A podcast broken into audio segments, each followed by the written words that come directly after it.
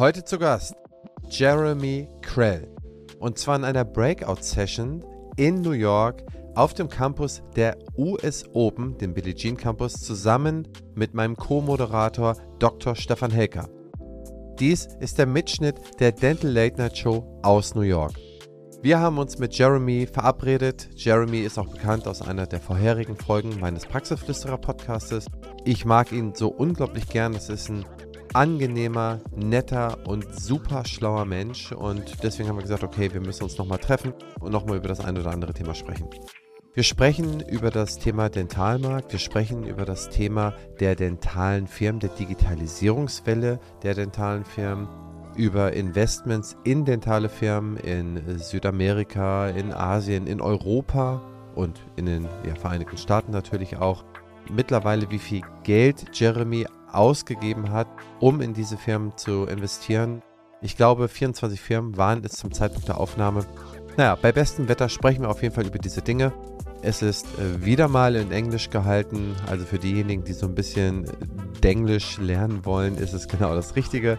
Ich wünsche euch viel Spaß mit Jeremy, Stefan und mir. Ein, zwei Worte in eigener Sache. Wir haben ja aktuell die Staffel Tellerrandwissen. Da kommen auch noch eine Handvoll Folgen. Danach bereite ich eine Neustaffel vor und das ist die Zukunft der Zahnmedizin. Da bin ich jetzt kräftig am Rekrutieren, habe beste Zusagen schon wieder bekommen, habe tolle Leute und wir sprechen da über Dinge wie die Zukunft der Paro oder die Zukunft des Implantats. Und da gibt es eine These, eine Begründung und eine Diskussion. Wenn ihr hier noch irgendwie einen Vorschlag habt, den wir da noch mit aufnehmen sollten, dann schreibt mir bitte henrizi.opti-hc.de. Ansonsten, wenn ihr für die Staffel Tellerrandwissen noch irgendjemanden habt oder irgendjemanden wisst, der dazu beitragen kann, im, im Sinne der Staffel irgendwie einen konstruktiven, guten Beitrag zu leisten, dann bitte auch an mich. Und jetzt erstmal ab ins Gespräch mit Stefan und Jeremy. Viel Spaß.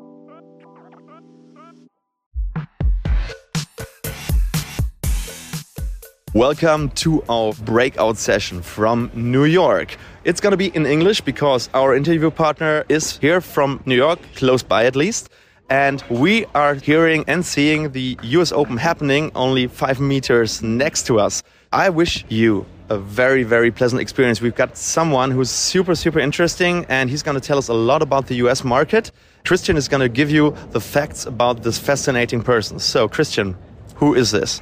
Jeremy Krell, 36 time member of the US Open here in New York. And we are very, very happy to have you here, Jeremy. It's a pleasure for us. You've been on my podcast show a couple of months ago, and we are very happy to meet in person here in the United States. And Jeremy is the founder and CEO of venture capital fund for the oral health and what is that and what you do in the scene and how is he biased over the last couple of years. Jeremy we want to hear something from you and we very welcome and thanks so much to have you on the show. Thank you for having me. It's a pleasure to be here. Jeremy please tell us what are you doing on your business life on your daily adventure through the dental system Sure, yeah. So, first, by way of introduction, I'm Jeremy. I'm a general dentist by clinical training. I've been so for the better part of the last decade.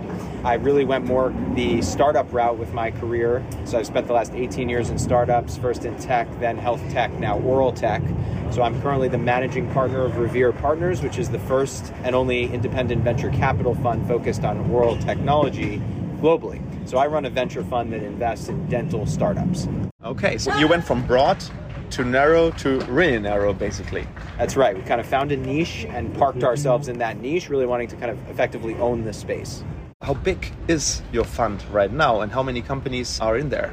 Yeah, so our fund, you can measure it in a lot of different ways. We're about 45, 50 million in AU assets under management, AUM. We've actually launched a second fund on top of that now as well called Rise Health at the beginning of this year, uh, whereas Revere was launched about three years ago. We have a third fund coming out the end of this year as well. So we're building kind of an ecosystem of funding resources for dental technologies. The fund has about 500 companies in the pipeline. So there's a lot of dental startups out there looking for, for money. And we've invested in 23 companies to date. So we invest in about three to five per quarter. So we move pretty quickly. We invest in about you know, only about 5% of, of the companies. So you walk away from 95% of the deals, basically. That's right. Unfortunately, we have to, you know, follow up, let's say, with the other 95%. Of course, there's always some in there that are not the best ideas, but there are a lot in there that are actually good ideas. It's just the timing for one party or the other maybe doesn't align. So your first fund is a seed fund, the second fund is like a growth fund?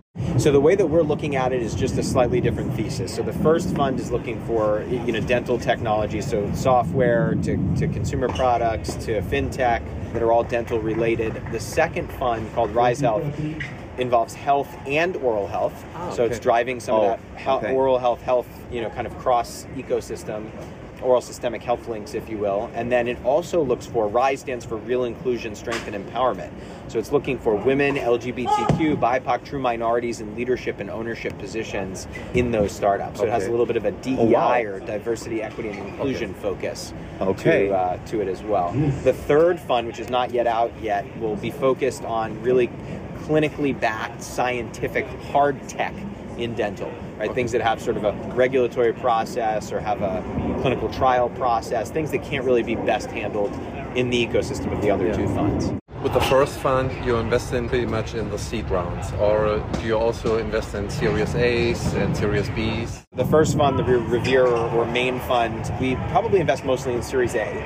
Probably about 45% of what we do there is Series A uh, with a standard deviation to the left and to the right. So we look at seed and seed plus to the left, uh-huh. Probably about 20% of what we do, and we look at you know post Series A or follow-on investments to the right. So it's probably about 30, 35% of what we do. That's the main fund. Uh, ticket sizes can really vary.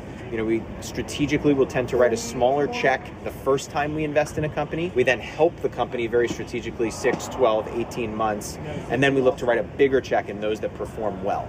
So ticket sizes can really vary from say 500k to maybe about 5 million.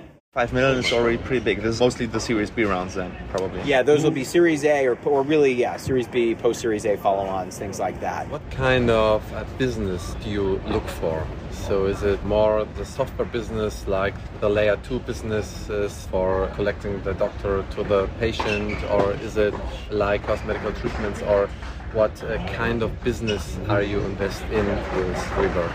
Yeah, so we try to diversify what we think the return is going to be for our LPs, for our investors.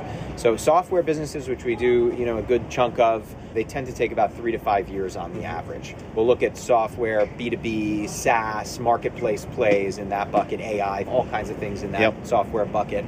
Then from there, we'll go and look at the fintech is a big area that we're looking, tends to take you know, three to five, four to six in that regard. They will look at RC revenue cycle management, RCM, so payments and patient financing and claims processing and insurance verification, all in that bucket. Really big market by now because uh, pr- prices rise and people try to find ways how to pay the dental treatment because right. they don't have the cash. That's right. And it's also a big mess in the way dentistry is practiced in the United yeah. States. There just isn't a cohesive company or companies that cover all of those services really yes. well. Providers end up with fractured markets. Uh, yeah, discrete yeah. set of different different companies that don't talk to each other well, and the consumer's not really getting the payment solution that they want to see either. Right? Yeah. So that's a big yeah. area. Consumer products more like four to six years. Uh, you know, we'll look at oral health and hygiene products there, all kinds of wearable technologies, things of that nature. They take about four to six years to return. So we try to diversify it across some of these buckets. While we have invested in some devices and therapeutics in the main fund, we're really looking to put a lot of that in the third fund yeah, okay. that we're looking for. And while we do invest in some oral systemic health links in the main fund, we're looking to mainly put those in RISE. So you said the third thing is wearables and in what kind of specific companies did you invest in variables and what do the variables do? Yeah, so one example would be, say, for example, Lura Health, a company whose round we led. So Lura Health provides a biometric platform. It's really salivary diagnostics. It's a sensor that can be put on the mm-hmm. tooth like an orthodontic bracket or it can be incorporated into a retainer, into a, a liner tray, into a removable uh, or complete denture, and it's sensing everything from temperature in the mouth to pH in the mouth. It's going to be targeting uh, different, for example, diabetic markers. Saliva analysis, probably, right? That's right. Kind of headed towards a large scale salivary bioanalysis. And you know, you hear from a lot of clinicians and I think even the consumers have an understanding of the fact that you can catch a lot of disease processes early in the mouth. We can only catch them if we're looking. Do you yeah. think that those platforms are going to confluence? Do you know that yeah, Oura Ring? Oura Ring I mean, sure. this one already collects a lot of data. Other wearables will collect the data in the mouth. Other wearables maybe in the body. And I think it's going to be the future that all those data that is being collected is being merged to bring more sophisticated analysis and thus better therapeutics and better diagnostics and just gives doctors and all those people better ways to understand the body and make better therapies. That's right. The world is going to become more personalized medicine. I do think the wearables have, you know, kind of a confluence at some point. I think when it comes to the mouth, the first place they confluence is with the gut right? Yeah. Because a lot of what you swallow then goes into your stomach and your digestive tract, and there's a lot of you know related health that's there. I think at the end of the day, it has to really make sense to the consumer. You have to provide them the notifications on things they understand and can do something about, so they can feel empowered and own their own health care. CEO of your own healthcare, basically. Exactly. And to the providers, I think it's really a tricky business because they're very, very busy and they don't have time to be looking at you know every single person's biometrics across multiple accounts. You need to raise to their attention the most important things. And also yeah. in the United States and other countries, they're fairly litigious. So information is power. If you give oh, a provider yes. all this information and then they didn't catch something, right? It's potentially yeah. a problem for them. So yeah. it, it really, the synthesis is so important. That extra data layer where you pull out of all the different biosensors yeah. and you can cross analyze there's so much noise because you need to see the signal and the noise and this is what ai is going to be. It's the data that's going to be collected and probably ai is going to filter that and give the doctors the pre-diagnostics and they decide on what to do specifically. Definitely more of a full body approach where you're able to track them from multiple different capacities. Will lura be able to measure the blood sugar out of the mouse will that be possible someday? It's definitely something that they're looking at. Comes mm. into play most with diabetes, diabetes yeah. and there are a number of different diabetic markers that can be measured through the saliva. So i know it's an area of high popularity because it's just such a global public health and problem. diet. I mean if you're doing doing a diet and you're trying to basically manage your insulin levels because this is what making you successful. If you basically have it low, you're gonna sustain the diet. And if you get permanent data and that you are successful in it, or if you're not successful, you can change something. If you don't know that That's you're right. doing something wrong, and mm-hmm. everybody is mm-hmm. different. We talked about this earlier this day. Christian thinks he's not that susceptible to sugar, that his blood sugar, sugar levels are not spiking as much. But he doesn't know. And I said, okay, measure it. If it gets easier, it's more convenient. The problem is that you're unable to measure it right now. You can put this kind of sensor, like from Hello Inside is one company. You need to change it every two weeks. Like, right. like Abbott is one of the provider of this sure. thing. But this is not very convenient. No, when intrusive. you go through an airport, they always ask you, so yeah. do you have the diabetes pass? As soon as you can measure it through a ring or better in the mouse, I think it would be yeah. a no-brainer product for a lot of people. This would so, drive mass adoption for it. Yeah, yeah, and it catches other problems too, right? I mean, in dentistry, we talk a lot about the acidic environment in the mouth, just mainly yeah. because of remineralization and demineralization yeah, of the teeth. But yes. there's actually other conditions too, right? Yeah, right. You know, if somebody's having acid reflux or GERD, right, in their gut, which is a massive problem that affects a lot of people globally and can be yep. quite dangerous for the esophagus.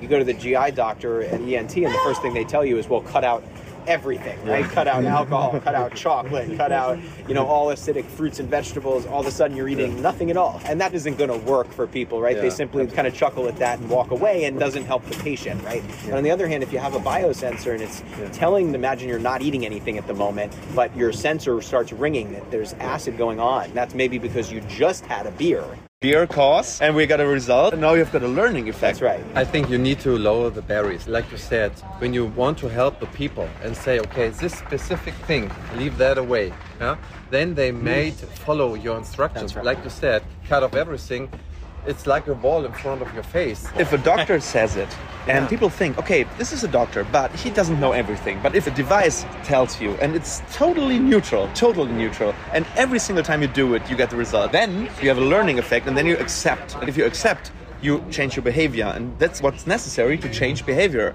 if you want to have different health exactly. results. And it needs to be at a lower point that everyone get used to it yeah. and not to change the full life from zero to one. Almost everyone is impossible to change everything from day one to day second. They can do right. it for two or three or four weeks. This is right. all the yo-yo effect of the diet, yeah. and then they fall back into the usual behavior. So I think it will help so many people like the adipositas people to help them to reduce the fat, the diabetes people to help them to get a flat and unpiked uh, blood sugar. Two things to that. I mean, AI and dentistry, right? Some of the companies like Pearl AI and others have this product literally called Second Opinion. The whole Yeah. purpose of it is to flip the screen around and show or print out a report for the patient and show, look, Mm. it's not just the dentist, right? Because dentists get a lot of grief from the patients. Why is it that when I went to the previous dentist, they told me I have no cavities, and now you Yeah. tell me I have eight cavities? Yeah. Right? And they say, well, you know what? Don't believe me. Look at the screen. And Right. the screen pulls up. Here are the eight cavities with red Right. boxes on them. Right? In, in So Germany, we have dental X-ray, right? Exactly. Yes. some of these are quite popular now because of the consumer or the second opinion to it. What do you think are the three biggest future markets in dentistry? So, what are your hopes and what do you think is going to be the most growing markets in the next five to ten years? Wusstet ihr schon, dass BFS Health Finance ein umfassendes Angebot an Weiterbildung anbietet? Das abwechslungsreiche Programm bietet immer genau die Themen an, die euch interessieren. Lasst euch von kompetenten Experten überzeugen, profitiert von echten Mehrwerten und vernetzt euch mit Kolleginnen und Kollegen. Ob in atemberaubenden Locations oder online von genau dem Ort, an dem ihr euch gerne aufhaltet. Mit der BFS werden Fortbildung zum Erlebnis. Alle Infos unter meinebfs.de. Sie sind Zahnmedizinerin und möchten ihr betriebswirtschaftliches Know-how verbessern, haben aber keine Zeit und Lust auf lange Anreisen und verpasste Zeit mit der Familie, geschlossene Praxis und dergleichen. Mit unserem Fernstudium zum Dental Manager lernen Sie komplett digital und wann Sie möchten. Lassen sich von namhaften Referenten der Dentalbranche schulen, bequem von zu Hause aus. Sichern Sie sich bei einer Anmeldung bis zum 31.12.2022 30% Einführungsrabatt auf die Teilnehmergebühr. Mehr Informationen und Anmeldemöglichkeiten finden Sie unter www.dentalmanager.online. Yeah, it's really hard to tell. I get asked this question frequently, though. You know, I'd have to put orthodontics up there. People like their teeth straight, white, and clean. And it's starting to roll out very big in the United States, even bigger, I'd argue, in Brazil, in many places in Australia, right? It's big in some of the main dental markets, but there are some markets that are really yet to turn or just about to turn. For example, the UK is turning now. That's becoming a bigger, bigger market. Asia's and, and India starting to turn onto this, and they haven't really been on it. The CAGR is already pretty big, uh-huh. right? So ortho has to be, and aligners and straightening of teeth really have to be, I think, probably in the number one spot there. I would argue number two is this revenue cycle management or fintech area of dentistry, right? It covers everything from payments to patient financing to insurance verification to claims processing. And no matter how the country does it, whether it's a mostly public system, a mostly private system, a hybrid of public and private, they all have this problem. Right, because consumers have to pay at the end of the day, or somebody has to pay the provider Yeah. at the end of the day. It's usually a mixed compensation, right? So there's definitely this area of RCM. And I think I'll call the third category this kind of future of dentistry, which is a wild card, right? We have some, for example, robotics companies on the rise, hmm. right? Companies that are placing implants or cutting teeth on their own. That's pretty kind of future of dentistry. You have some of these therapeutics, which are pretty renowned. Keystone Bio's therapeutic eradicates P. gingivalis. Not only eradicates P. gingivalis, but have proven a link between P. gingivalis, their protein signaler called gingipains, and Alzheimer's disease. Pretty strong oral systemic health link there, and a very directed therapeutic. I even put Lura Health in this category. Right? Maybe the broader name is more personalized care or medicine, and that's really kind of category number two. I am excluding, just for the purposes of the conversation here, the operation side of dentistry, the pure tech side. You started up in the United States, we were. So, are your investments just in the United States, or do you make investments also in like uh, South America, in Europe? And as you said, the United States and a couple of states in Europe are pretty much front runners in the dental health. And I think there are big opportunities for like the Asian countries and maybe some South European countries and South American countries as well. So, what is your key target in order to the geographics, and what do you think in the next couple of years? How will that develop? We have about a 75 person team and hundreds of investors. The majority are focused on the US or maybe North America, you could argue. That said, we're global in both our investors and our investments. So we do have several investments globally. We have one in Switzerland, one in Israel, one in Brazil, for example. We also have investors from many, many countries globally. Mm. Uh, so we do definitely have a global footprint. We're looking to continue to grow the global footprint into some of the main and largest markets. Those, as you mentioned, a little bit more mature in the dental space. Germany and Switzerland and France are very much at the front of dentistry for a long time, as well as those that are kind of up and coming India, China, and many others. When you have a good product, a good company, you fundraise and you make later on the Series A, Series B, and the company is focused on the United States. And there must be a chance through you that was my suggestion to go and to help them to cover other states. So i think that might be a big problem if you have a pretty good running system in the united states to just copy it and put it to europe it's a pretty high barriers to do it. So is that your plan to help these companies in the internalization or is it just that you help them with the money and let them grow by their own? First of all, we're very strategic. We look to not only invest, but also to help the companies. We have about 20, 25 different support services that we put around portfolio companies that we've invested in. Those vary from IP and regulatory governance all the way through to we have dozens of DSO partnerships where we can help place them uh, we have practice management system integrations for them, right? All the barriers that they mm. typically face, especially in their sales and marketing and scale plan, go to market plans, we typically have available for them right within our ecosystem. That's definitely point number one. On the internationalization point, we also help them. Some of the startups that we invest in that are international are looking to get into the US market. Uh-huh. The US market is about 180 to 200 billion dollars spent on just the provision of dental care annually, right? In just the US. That doesn't count any of the product markets around it. So many are looking to access this market with probably 200,000 dentists, 150,000 dental practices or so. For example, we've invested in a Swiss based company that's in endo. It has both a cleaner and a filler that are revolutionary called Lumendo. We're looking to, once they hit market, looking to help them gain access to the United States. Right? We have others that want to stay within their market and conquer it. So Smile is a doctor driven aligner platform in Brazil, and they're looking to kind of stay there and own it for now. We look at other companies like Nobio. They're a nanotechnology particle that allows surfaces to remain bacterial or, or pathogen free. They currently are in a filling material, and it's in the US based company that we helped transition to the United States market. A new one coming, our Q4, is run by Clarté, and it's called Augmented is Holographic Surgical Planning and Guidance, a kind of an AR, VR type play there, and help them gain access to the US market. So a lot of them want to gain access to the US, but it's also important for us to have options depending on the regulatory pathway. Sometimes the FDA in the United States is pretty obstructive. And so it might make sense to launch the product, get the CE mark 1st mm-hmm. and launch the product first in Europe, right? We want to get that product to market as quickly as possible. So it's good to have options with some of the different regulatory systems in different countries. We also play against Health Canada, and sometimes they're even more restrictive. It's good for us to have options with these different systems in different countries so that we can help the country get to market as quickly as possible. Once those companies have traction, they are mature, when are you going to exit? And other companies that you are never going to exit that are just revenue based, or do you try to get every company to an exit? We try to get every company to an exit. That said, their exit point is different per company. The first thing that we did when we started Revere is we put together this database. Now over 700 dental technology companies tracked, sort of the pitch book of dental technology, and we're marking them based on changes in value over time by category and by stage category yeah. like software, consumer product, and stage Series A, seed, Series A, Series B. So we can really drill down into that data. Net